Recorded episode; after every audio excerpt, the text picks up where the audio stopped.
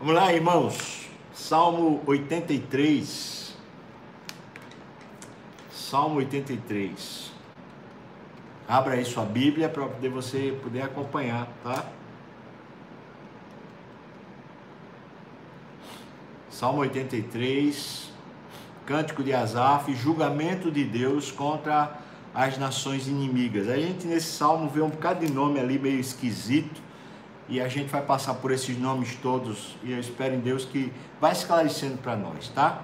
Então vamos lá, versículos 1 e 2 servem como uma espécie de introdução do salmo, fala assim: Ó oh Deus, não te cales, não te imudeças, nem fiques inativo, ó oh Deus. Mais uma vez eu quero que a gente lembre que isso é um sentimento, não é? Deus é óbvio que Deus não está inativo, Deus não está calado, mas é um sentimento quando às vezes a gente vê, né, o sei lá, o mal parece que está dominando, quando a gente vê as situações piores sendo mais fortes do que as, né, a, a bondade, do que a justiça, aí a gente pensa que Deus está calado, né? Então eu vejo que ele está tá agora descrevendo o quadro. Qual é o quadro que faz ele se sentir assim como se Deus estivesse calado? Ele fala: os teus inimigos se alvoroçam e os que te odeiam levanta a cabeça, levantam a cabeça. Essa é a situação. Ele está vendo, né? Gente que não ama a Deus, gente que é ímpia, se levantando e aí é interessante esse versículo 2 que ele fala assim: os inimigos de Deus, né? Os que se levantam contra Deus. Aí veja, o versículo 3 a 8, na verdade, se a gente fosse pegar aqui, seria do versículo 3 ao 15, né? Ele começa a descrever como é que os inimigos de Deus se levantam contra Deus. Veja como é. Versículo 3 já explica. Ele fala assim: tramam astutamente contra o teu povo e conspiram contra os teus protegidos. Ou seja, quando o, o diabo né, e quando os inimigos de Deus querem se levantar contra Deus, eles nada podem fazer efetivamente contra Deus. Então eles agem contra o povo de Deus e contra os protegidos de Deus, tentando macular e ofender a Deus. Essa é a estratégia não é?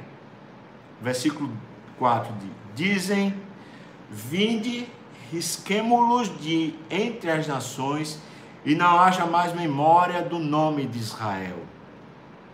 Essa é artimanha, então, né? Seria destruir o povo de Deus, destruir, de, dizimá-lo da terra. Até hoje, essa é a mesma estratégia do inimigo de Deus, né? do diabo tanto que a gente vive num século onde isso não é, não é falado, mas a gente vive num século onde provavelmente houve a maior mortandade de cristãos da história. Em países que são fechados ao evangelho, há grande perseguição contra a igreja, contra aqueles que são chamados filhos de Deus, né?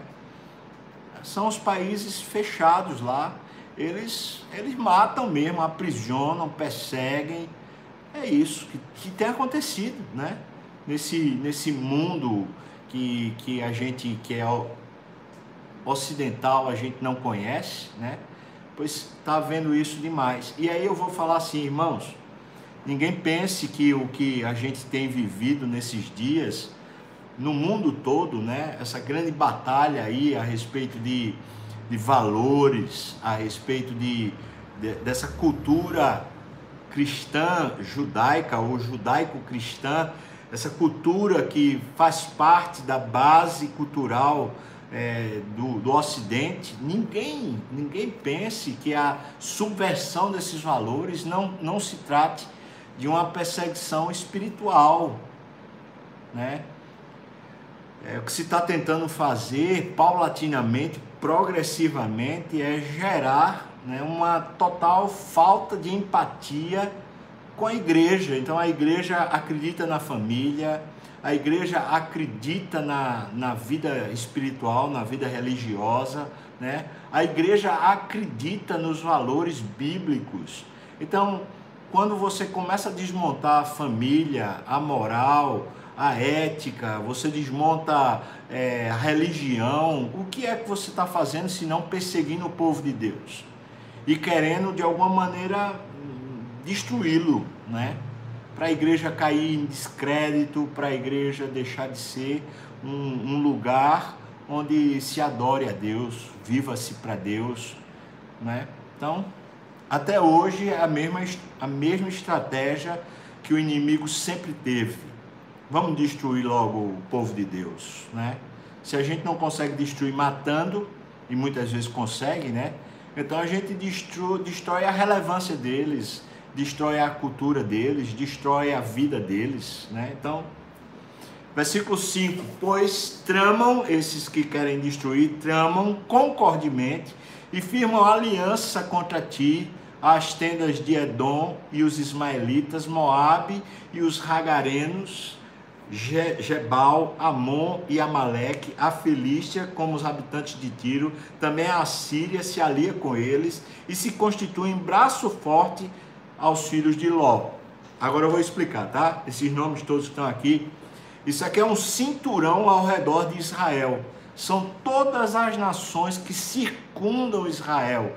E veja o que ele está dizendo, o salmista está dizendo: as nações que circundam Israel, elas se aliam no mesmo projeto de destruição do povo de Deus. Isso é muito interessante porque, rapaz, parece que a gente está lendo o jornal de amanhã, não é nem um de hoje, não é? Porque a gente olha assim e isso é verdade na época de Asaf, isso era verdade na época de Saul, isso era verdade na época dos juízes, anterior aos reis, e isso é verdade hoje. Ou seja, essa essa manobra, né, essa aliança contra o povo de Deus. Nesse caso do salmista, ele está falando contra o território mesmo, porque ele está usando a geografia, né? a geografia, essa, esse cinturão, né, para a geografia de Israel. Mas isso tem um sentido espiritual. Então, é, tá, tá falando assim, as nações e as culturas e os povos se aliam, fazendo um cinturão contra o povo de Deus que vive para Deus. Por quê? Porque está definido aqui no versículo 2: os teus inimigos se alvoroçam e os que te odeiam levantam a cabeça, ou seja, é contra Deus. Mas como não vão conseguir ofender a Deus, então vamos destruir o povo de Deus. Versículos 9 a 15, ele continua agora na narrativa. Se no primeiro momento, até o versículo 8, ele estava falando das nações ao redor, agora no versículo 9 até o versículo 15, ele vai falar sobre o tempo dos juízes e vai citar praticamente dois juízes que Deus levantou para defender Israel. Um foi a juíza Débora e o outro foi o juiz Gideão, que foram usados por Deus para grande livramento contra, né, no caso Débora, contra um general chamado Cícera e o, o, Gideão contra os midianitas. Então, a gente vai encontrar esses dois grandes livramentos no livro dos juízes que agora são narrados no versículo 9 a 15. Veja o que ele diz: Faze-lhes é uma oração pedindo a Deus que, que traga livramento. Então ele diz: Faze-lhes como fizeste a Midian, como a Cícera, como a Jabim na, na ribeira de Quizon. Veja. Jabim é um general lá dos midianitas, tá bom? Então ele diz: os quais pereceram em Edor, em Endor. Você lembra onde é Endor? Endor é onde aquela pitonisa, aquela médium, Saul foi consultá-la a respeito do fim da, da, da, vida dele, se ele ia ou não morrer na batalha. Pois bem, eles pereceram, os quais pereceram em Endor, fazendo uma menção que Endor ficava fora já do território de Israel, né? já ficava naquele, naquela, vou dizer assim, na, na beirada, né? na fronteira dizendo que eles pereceram fora, fora de Israel, por causa da intervenção de Deus, né? Tornaram-se adubo para a terra. Versículo 11: Sejam os seus nobres como Oreb, está falando aqui, são os generais lá dos midianitas, tá bom? Como Oreb e como Zeeb ou Zibe, e os seus príncipes como Zeba e como Zalmuna. Todos esses são generais lá de Midian. Os midianitas se levantaram para invadir Israel, lá no vale de Jezreel, e o, o Gideão foi o juiz que Deus usou para trazer o livramento. Aquela batalha onde Gideão foi com um exército de 300 homens apenas contra um milhão de, de, de, de soldados adversários. Né? É, o texto diz que era tanta gente que não dava para. Era, era como se fosse a areia da, da, do mar. Imagina assim, aquele negócio que era de perder de vista contra 300 homens. E nessa batalha, Gideão vai com os 300 homens, com um vaso de barro na mão, com trombeta e, e, e com grito. É só isso. Né? Eles nem arma usam. E eles gritaram, cantaram e quebraram o vaso. E aí os midianitas se mataram e fugiram. Por causa do livramento, era Deus que estava livrando o povo. E é interessante, Asaf está dizendo isso. Deus, faz como o Senhor fez. A gente está sendo cercado, a gente está sendo oprimido, a gente está sendo destruído. Senhor, faz como o Senhor já fez. Irmãos, isso aqui é para ensinar a gente a ler a Bíblia. Para que a gente lê as histórias que a gente já conhece? Se a gente já leu a Bíblia uma vez, então para que a gente continua lendo? É porque a gente precisa lembrar que essas histórias têm a ver com o dia de hoje, não só com o dia de ontem. É, é muito preciso, é muito bom quando a gente ora dizendo para Deus: Senhor, faz hoje como o Senhor fez no passado, está aqui na tua palavra, o Senhor é assim. O Senhor é justo, o Senhor é o Deus que intervém, o Senhor é o Deus que protege, o Senhor é o Deus que cuida, o Senhor é o Deus que intervém, então faz de novo. Amém, irmão? É assim. Versículo 12 diz: Que disseram: Apoderemos-nos das habitações de Deus. Deus meu, faze-os como folhas impelidas por um redemoinho, como a palha ao léu do vento. Como o fogo devora um bosque e a chama abrasa os montes, assim persegue-os com a tua tempestade e amedronta-os com o teu vendaval. Intervenha, Deus, quebra esse cinturão miserável que oprime o teu povo. Irmãos, a gente pode e deve orar assim, né? É, eu tenho orado, você sabe, você é testemunha, a gente tem orado aqui nesse momento pastoreio, mas eu não oro só aqui não. Eu oro também em casa, eu oro também aqui no gabinete pastoral. Eu tenho pedido a Deus que quebre esse cinturão que tem tentado oprimir o povo de Deus. E ninguém pense que, que essa luta é luta de direita e esquerda, porque não é não, isso é uma batalha espiritual que estão tentando destruir esses valores cristãos judaicos. E a gente não precisa ser ignorante para ficar achando que é uma questão de, de Bolsonaro, de governo, de não sei o que. Não tem nada a ver com isso, não, irmãos. Eu e você, nós somos crentes. A gente está numa outra perspectiva. A nossa batalha é espiritual.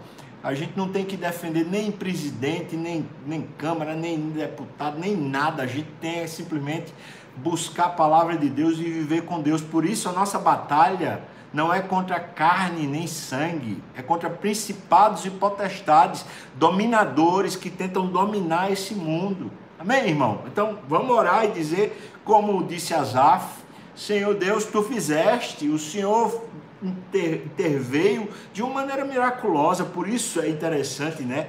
Esses versículos 13 a 15, quando ele começa a colocar coisas que aconteceram nas batalhas. Veja, ele diz assim: é, faze-os como folhas impelidas por um redemoinho. Os midianitas fugiram feito loucos, eles não sabiam para onde ir, feito um, um, redemoinho, né? Que lança as folhas assim ao léu. Os, os midianitas aconteceu assim, ou como palha ao léu do vento. Veja, o versículo 14 fala como, foro de, como fogo devora um bosque, a chama abraça os montes, ou seja, sai, consumindo tudo.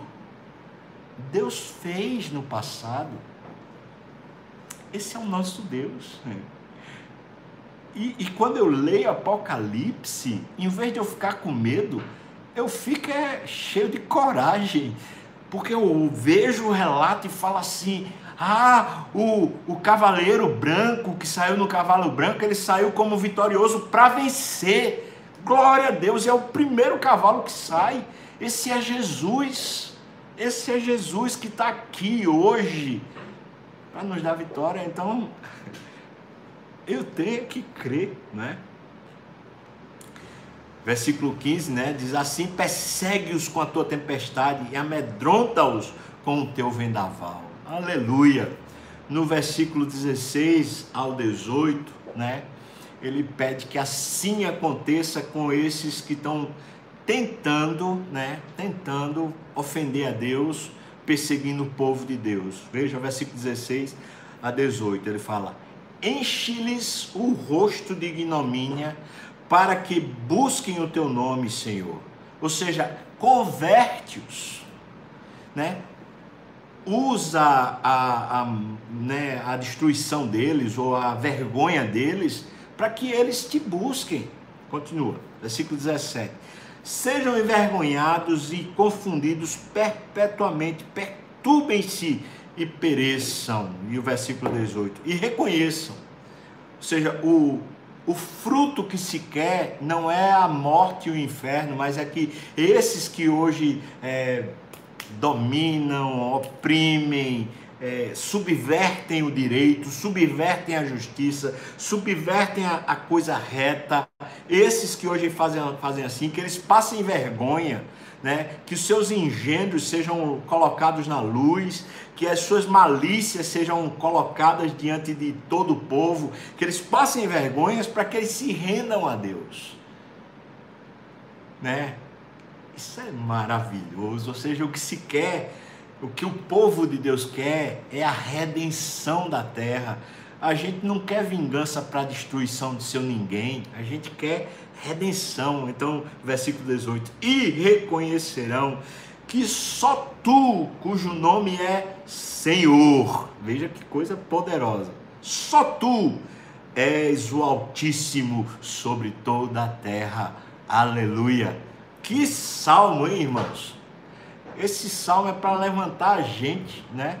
Eu acho muito interessante a gente que está acompanhando a história de Asaf, né? Pelos salmos, a gente vai vendo como esse homem amadureceu.